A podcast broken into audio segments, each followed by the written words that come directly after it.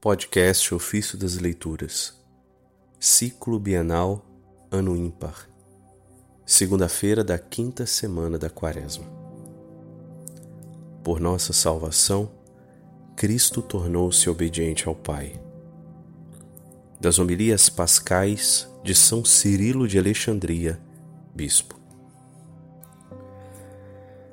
Esta é a série dos acontecimentos que registrados no monumento das letras sagradas, exprimem o mistério do Salvador, como em páginas lapidares absolutamente perfeitas.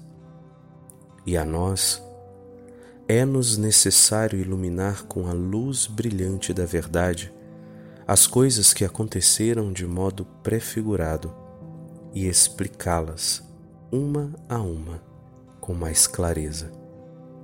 Assim, será mais fácil para os ouvintes compreender o profundo mistério de amor que nelas se esconde. Toma, pois, Abraão, homem santo, a seu filho e se apressa em levá-lo até o lugar que Deus lhe havia mostrado.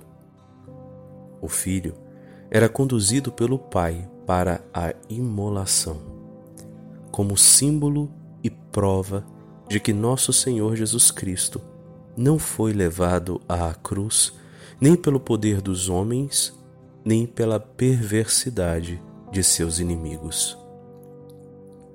A vontade de seu Pai é que, segundo um desígnio pré-estabelecido, permitiu que ele sofresse a morte por todos nós.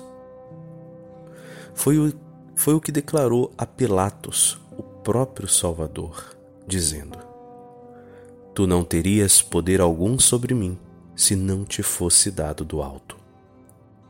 Isso está no Evangelho de João, capítulo 19, versículo 11.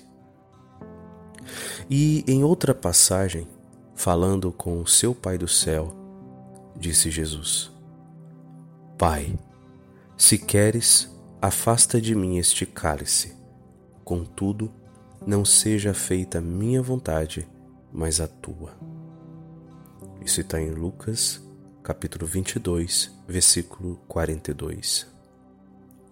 E em Gênesis 22, versículo 6 diz: Abraão tomou a lenha para o holocausto e a pôs às costas de seu filho Isaque.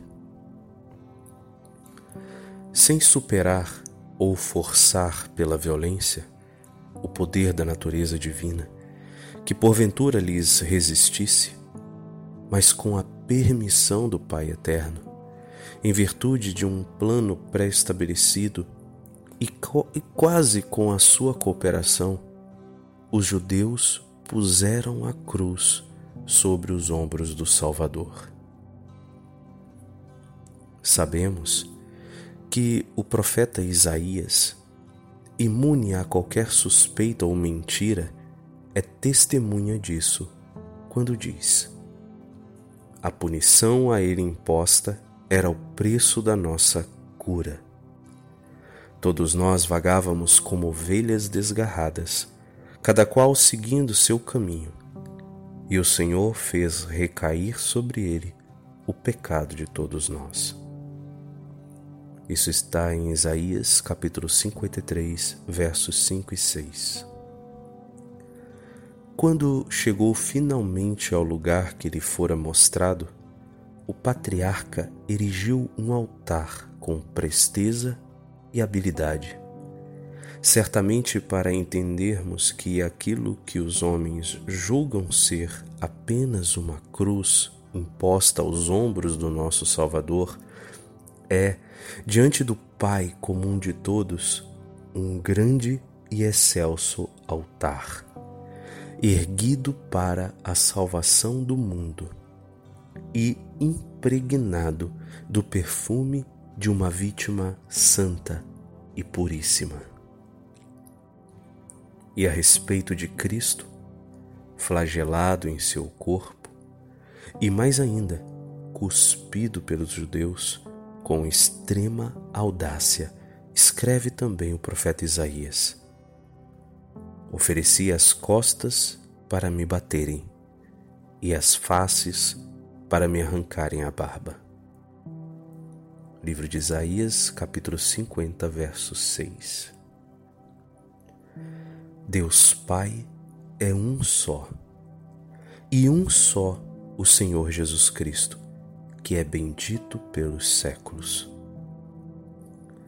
Para dar-nos a salvação, desprezou todo insulto e fez-se obediente ao Pai, humilhando-se até à morte. Por nosso amor, deu a própria vida, a fim de nos poder ressuscitar dos mortos pelo Espírito vivificante. E assim, depois de abrir as portas do céu, ofereceu-nos um lugar na morada celeste, colocando em presença e ante os olhos de seu Pai a natureza humana, que há tanto tempo dele se afastara. Caríssimos, por tão brilhantes feitos do nosso Salvador, prorrompam em ações de graças os lábios de todos e as línguas todas cantem-lhe com entusiasmo hinos de louvor, fazendo seu aquele canto cheio de doçura. Por entre aclamações Deus se elevou. O Senhor subiu ao toque da trombeta. Salmo 46, verso 6. Sobe, mas depois de realizar a obra da nossa salvação e não apenas subindo, mas levando os cativos, recebendo homens cativos como presente.